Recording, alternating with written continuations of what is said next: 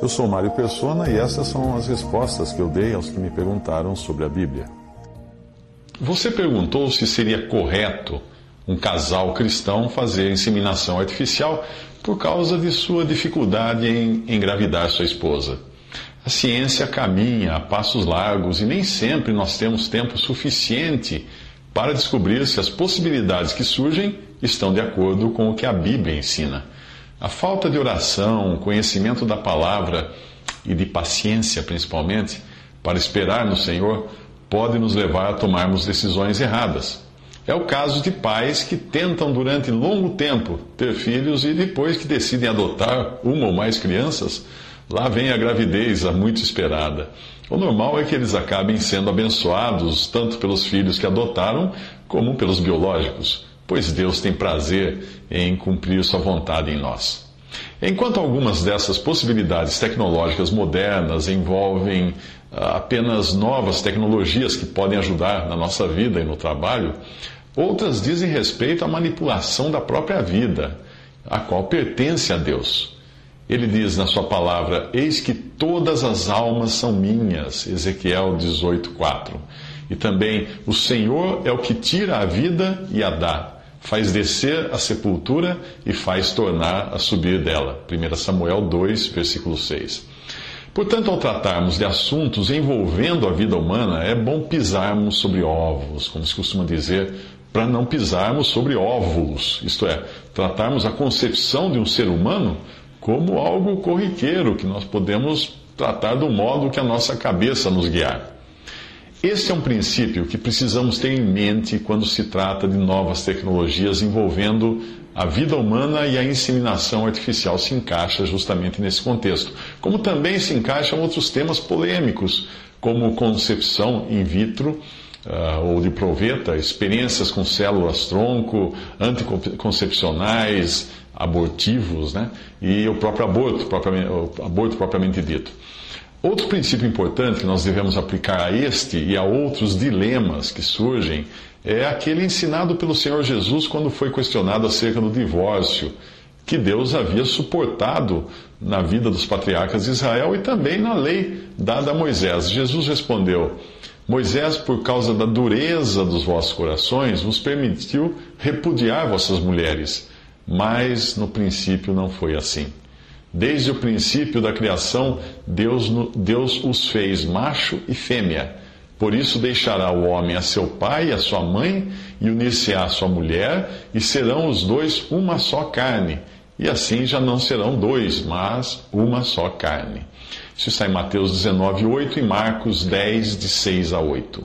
Só esta passagem já esclarece muitas outras coisas além do divórcio que é o tema específico dela, o Senhor indica que se nós quisermos saber a vontade de Deus acerca de uma unidade familiar, nós devemos voltar ao princípio, ou seja, ao projeto original que aponta que Deus criou o macho e a fêmea para formarem um casal e procriarem.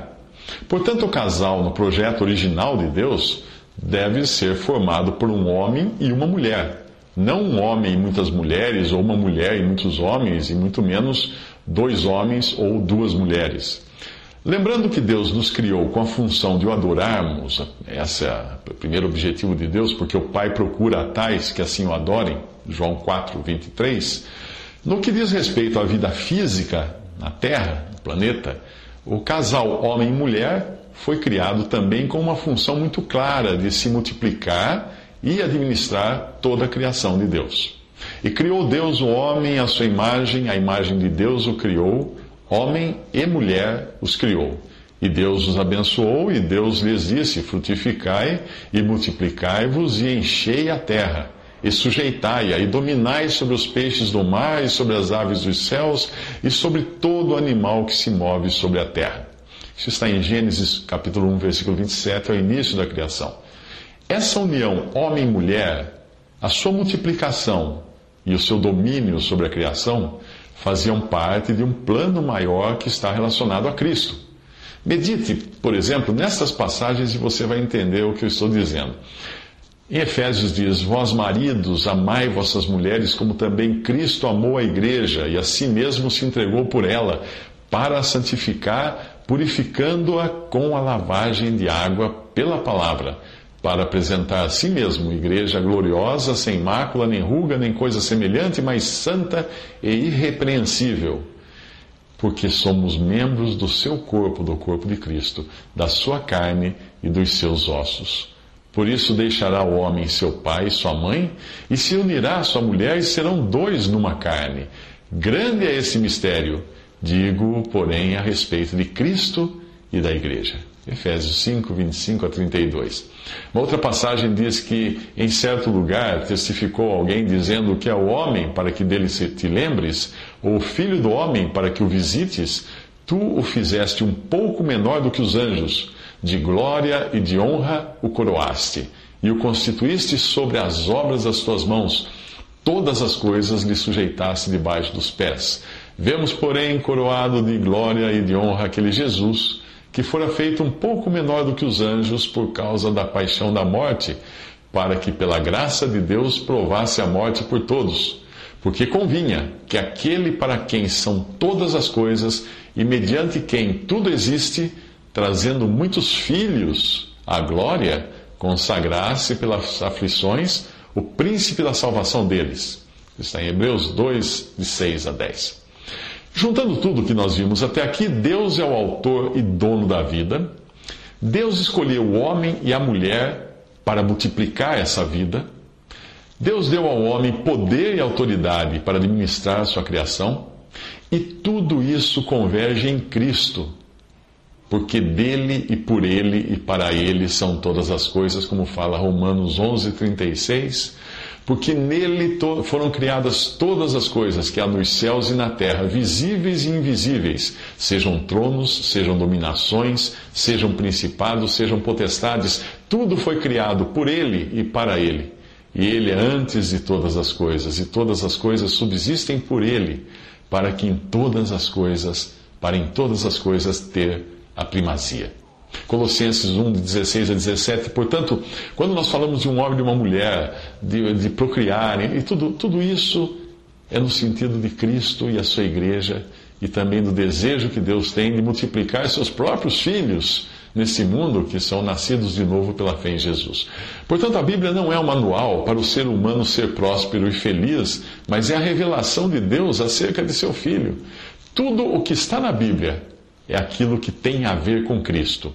E o que não tiver qualquer relação com o Filho de Deus não será encontrado na revelação de Deus. Talvez isso decepcione alguns que achavam que o assunto principal da Bíblia fosse o ser humano, como se comportar, como ser feliz, como ser próspero, etc. Não, não é. O tema principal da Bíblia é Cristo. Portanto, quando nós temos questões como a da inseminação artificial, a nossa primeira preocupação não deve ser o nosso próprio umbigo, ou o que eu ganho ou perco com isso, mas como isso pode afetar a verdade de Deus acerca do seu filho. Porque se vivemos, vivemos, para o Senhor vivemos. Se morremos, para o Senhor morremos. Quer pois vivamos ou morramos, somos do Senhor. E tudo o que fizerdes, seja em palavra, seja em ação, fazei-o em nome do Senhor Jesus, dando por ele graças a Deus Pai. Romanos 14, 8 e Colossenses 3, 17. Nós já vimos então que Deus escolheu um casal formado por homem e mulher para multiplicar a vida no planeta Terra. Portanto, não faz qualquer sentido um casal cristão optar por não ter filhos, se ambos forem férteis.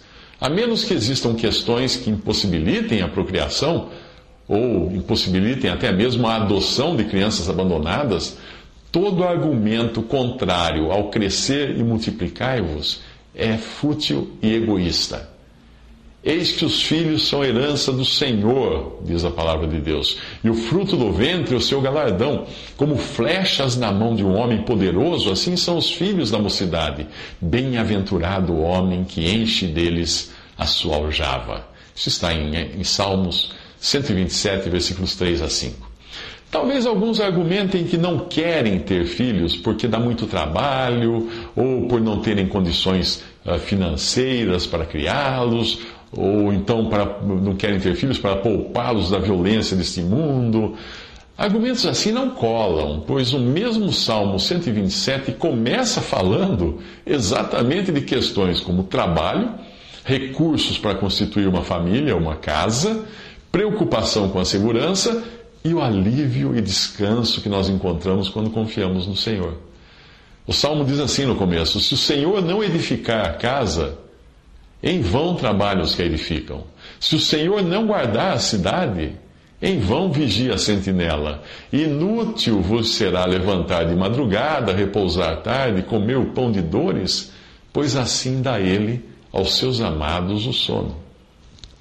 Salmo 127, 1, versículos 1 a 3. Outra versão diz: Pois assim ele dá o pão aos, aos, que, o ama, aos que ele ama, uma coisa assim.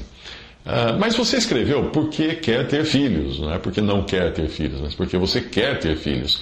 Mas os problemas de esterilidade uh, no, em você, né, que é o marido, impedem isso. Se a questão fosse apenas inseminação artificial, como retirar o seu sêmen, introduzi-lo em sua esposa, eu não acredito que houvesse algum impedimento bíblico para isso, porque a fecundação e a concepção numa relação homem-mulher continuaria existindo nessa situação, apenas usando de uma, vamos chamar assim, uma, posi uma posição diferente da tradicional papai e mamãe. Mas, de qualquer maneira, o seu sêmen seria introduzido na sua esposa. E aí, então, geraria uma nova vida, se fosse o caso. Mas, pelo que você explicou, o seu, o seu sêmen é estéreo. O que dizer, então, da inseminação artificial usando espermatozoides de um doador, que foi a sua dúvida nessa questão?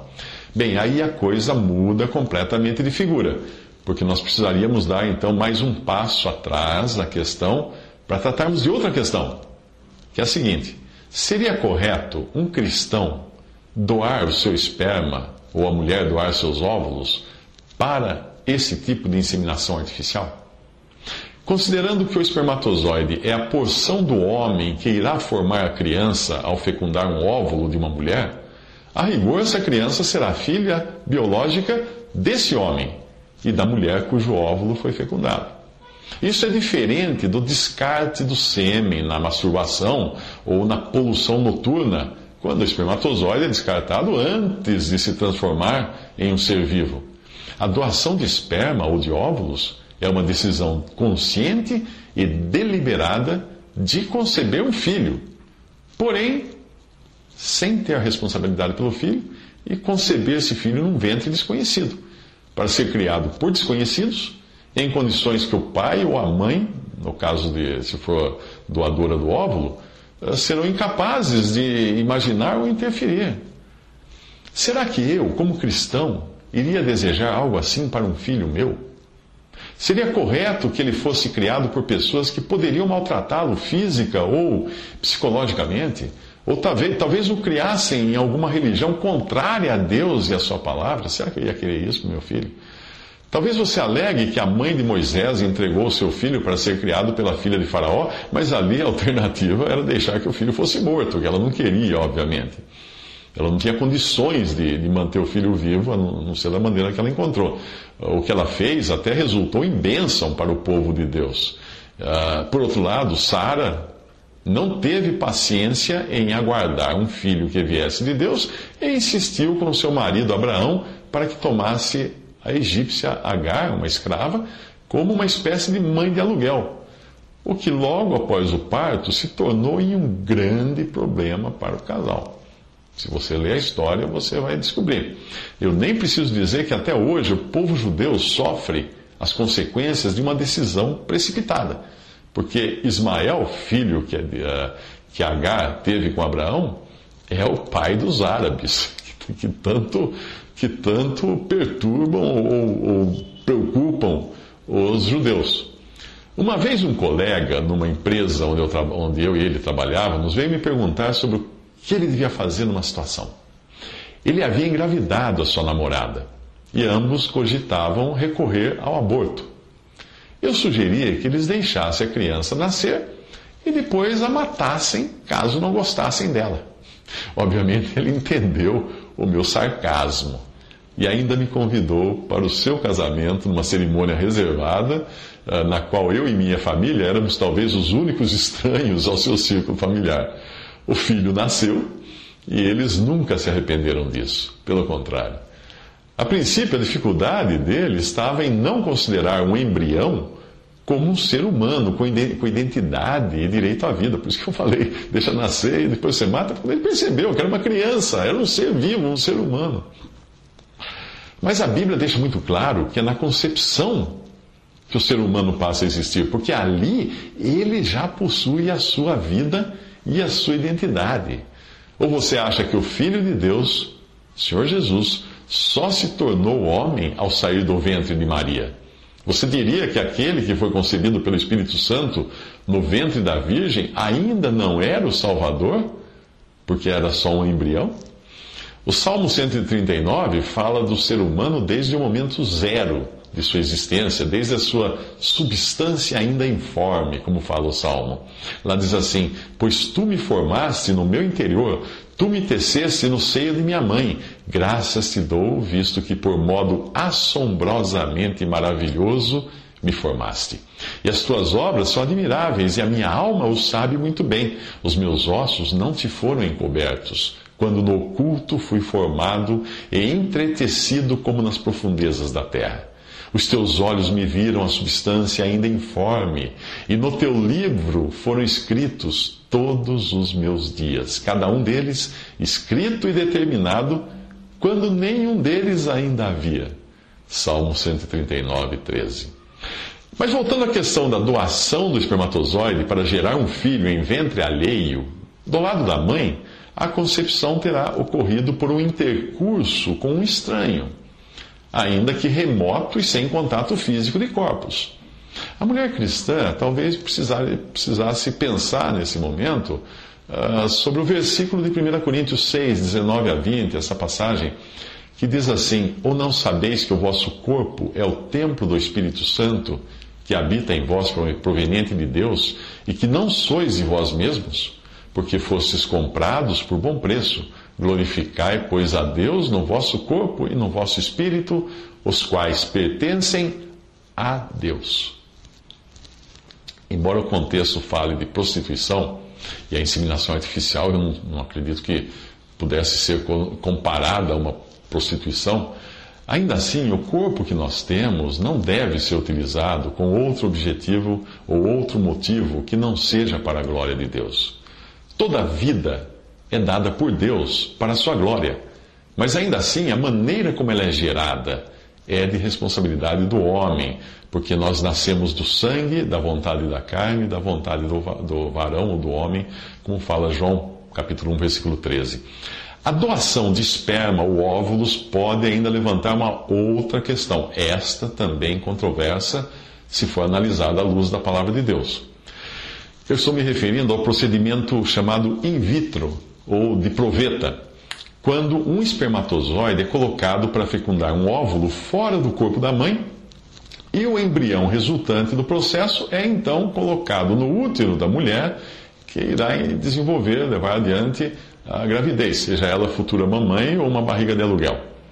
Quando se trata de um procedimento envolvendo apenas o casal, sem o uso de espermatozoides ou óvulos estranhos ou de terceiros, pode até parecer que não é diferente de uma inseminação artificial, uma vez que é, é feita, uh, fecunda o, o, o, óvulo fora do corpo e depois é introduzido no corpo da mãe e o casal segue adiante com a gravidez. Porém, existe uma grande diferença, porque na inseminação artificial a concepção se dá dentro do útero da mulher Enquanto no processo in vitro, ou de proveta, a concepção acontece em um recipiente exterior.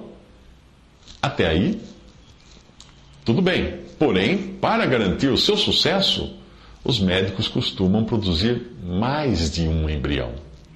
Enquanto um deles é utilizado para a gravidez, é introduzido na, no ventre da mãe para seguir adiante com a, a gestação, os outros são congelados para uso posterior, se a mulher quiser ter outros filhos, ou finalmente descartados ou utilizados em experiências com células-tronco. Cabe um lembrete aqui: aqueles embriões já são seres humanos. e apenas se encontram em um processo de criogenia ou suspensão das atividades vitais por tecnologia de congelamento. A criogenia, e nesse caso eu creio que poderia ser chamada de criopreservação, já funciona em nível de embriões e também é utilizada hoje em crianças e adultos de forma parcial para reduzir suas funções vitais para alguns procedimentos que às vezes são necessários.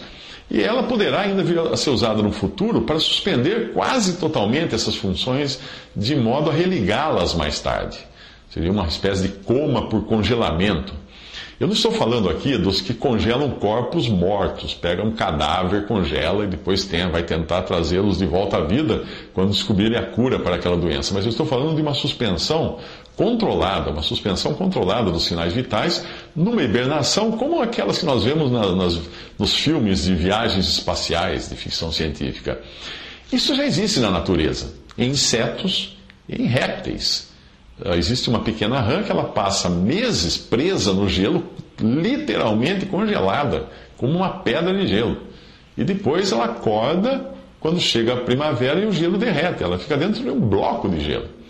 Até hoje os cientistas ficam maravilhados como é que ela consegue suspender de tal maneira suas, suas funções vitais ao ponto de passar o inverno inteiro presa num bloco de gelo congelada. Portanto, ainda que o embrião seja congelado ao ponto de ser preservado assim durante um longo tempo, não sei se são meses ou anos até, a vida já existe nele. E esta se manifestará quando colocada nas condições ideais de um útero materno. Na minha opinião, o descarte desses embriões excedentes ou seu uso para experiências de célula-tronco não é muito diferente de praticar um aborto, porque também implica na eliminação de uma vida que já iniciou. Se você concorda que o aborto é contrário à vontade de Deus, irá concordar também que Deus não aprovaria um procedimento assim. Portanto, eu sugiro que você e sua esposa orem muito a respeito da decisão que irão tomar, a fim de que sejais cheios do conhecimento da sua vontade e da vontade de Deus em toda sabedoria e inteligência espiritual para que possais andar dignamente diante do Senhor, agradando-lhe em tudo, frutificando em toda boa obra e crescendo no conhecimento de Deus, como fala em Colossenses 1, versículo 9. Afinal, depois de nós termos sido salvos, já não pertencemos mais a nós mesmos, mas a Deus, que deve ser soberano em como devemos utilizar o nosso corpo e também no modo como devemos constituir família. Talvez você alegue que adotar o espermatozoide ou óvulo de estranhos seja a mesma coisa que adotar uma criança. Mas eu não, eu não creio que posso, que poderia concordar com isso, não. A adoção de crianças órfãs ou rejeitadas é um ato de misericórdia e compaixão que encontra total respaldo até no modo como Deus nos tratou quando recebemos o espírito de adoção de filhos pelo qual clamamos Abba Pai. O mesmo espírito que testifica com o nosso espírito que somos filhos de Deus. E se nós somos filhos, somos logo herdeiros também, herdeiros de Deus e cordeiros de Cristo, fala em Romanos 8, versículo 15 a 17. Deus nos predestinou para filhos de adoção por Jesus Cristo para si mesmo, segundo o beneplácito de Sua vontade, para louvor e glória da Sua graça, pela qual nos fez agradáveis a si no amado. Efésios 1, de 5 a 6. Uma vez adotados, a exortação para nós é: sede, pois, imitadores de Deus como filhos amados. Efésios 5, 1. Então a adoção ela tem um respaldo completíssimo na palavra de Deus, uma vez que Deus nos adotou como filhos e nos tornou filhos por adoção e cordeiros com Cristo. Como filhos, nós devemos agir do modo como o Filho de Deus agiu quando andou aqui, ou seja, em total submissão à vontade de Deus, mesmo sabendo que a sua própria vontade era perfeita, Cristo tinha a vontade perfeita, ele jamais entraria em conflito com a vontade do Pai, mesmo, mesmo assim ele agia só de acordo com a vontade do Pai. Muitos de nós, no passado, agimos de maneira contrária a essa vontade quando andávamos sem Deus no mundo, em Efésios 2,12 nos fala. Porém, agora nós devemos ou deveríamos agir como escreve o apóstolo Pedro, como filhos obedientes, não vos conformando com as concupiscências que antes havia em vossa ignorância. 1 Pedro 1,14. Você escreveu por estar em um dilema. E quando nos encontramos em um dilema, nós precisamos orar e reunir o máximo de aconselhamento, fatos e conhecimento da palavra de Deus antes de tomarmos uma decisão. Eu dei a você alguns fatos e pareceres bíblicos. Agora cabe a você e sua esposa orarem quanto à decisão a tomar, para que isso resulte em glória para Deus. Você e sua esposa foram colocados nessa situação por alguma razão. Provavelmente porque Deus quis provar a fé de vocês tendo em mente objetivos de bênção. O modo como reagirão a essa prova poderá trazer tanto alegria quanto tristeza, mas em qualquer caso, nós sabemos que sempre a obediência a Deus, produz a ela alegria ou tristeza uh, temporária, ela será sempre o caminho melhor, obedecer a Deus. Tem uma passagem que fala: sabendo que a prova da vossa fé opera a paciência. Tenha, porém, a paciência, a sua obra perfeita, para que sejais perfeitos e completos, sem, sem faltar coisa alguma. E se algum de vós tem falta de sabedoria, peça a Deus, que a todos dá liberalmente, e o não lança em rosto, e ser-lhe-á dada. Peça, porém, com fé, em nada duvidando, porque o que duvida é semelhante à onda do mar, que é levada pelo vento e lançada de uma para outra parte. Não pense tal homem que receberá do Senhor alguma coisa. Tiago 1, de 3 a 7. Em última instância, lembre-se de que ter filhos não é um direito dos homens, ok? Mas é algo que nós recebemos como herança do Senhor, conforme o Salmo 127, 3. No original hebraico, o sentido da palavra é de uma propriedade de Deus que nos é entregue como uma dádiva e não como um direito de fazermos o que bem entendemos dela. Não, de jeito nenhum. Por isso nós somos exortados a criar nossos filhos para Deus, não para nós mesmos. Porque um dia nós daremos conta de como nós os trouxemos ao mundo, do que fizemos com ele e de como os preparamos para que um dia recebessem a vida eterna e se tornassem igualmente filhos de Deus pela fé em Cristo.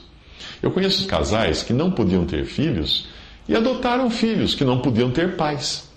Apesar de, de, eu mesmo ter dois filhos biológicos, acabei adotando um que precisava de pais.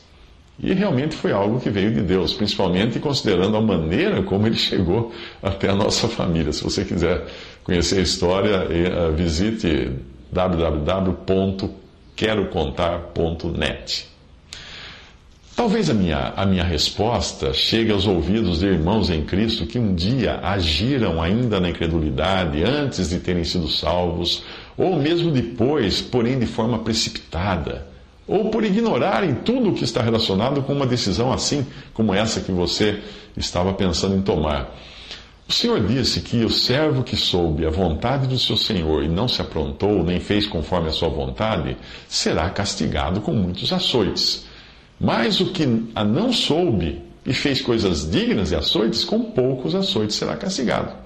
E a qualquer que muito for dado, muito se lhe pedirá. E ao que muito se lhe confiou, muito mais se lhe pedirá. Lucas 12, de 47 a 48. Neste caso, nós devemos sempre nos lembrar de que nós não temos um Deus cruel. Nós, somos, nós que cremos em Cristo somos filhos de um Pai amoroso não de um Deus cruel que se agrade da nossa miséria, do nosso sofrimento, não. Mas de um pai que pode nos disciplinar como o pai disciplina seu filho, porém tendo em vista o crescimento e maior comunhão com ele.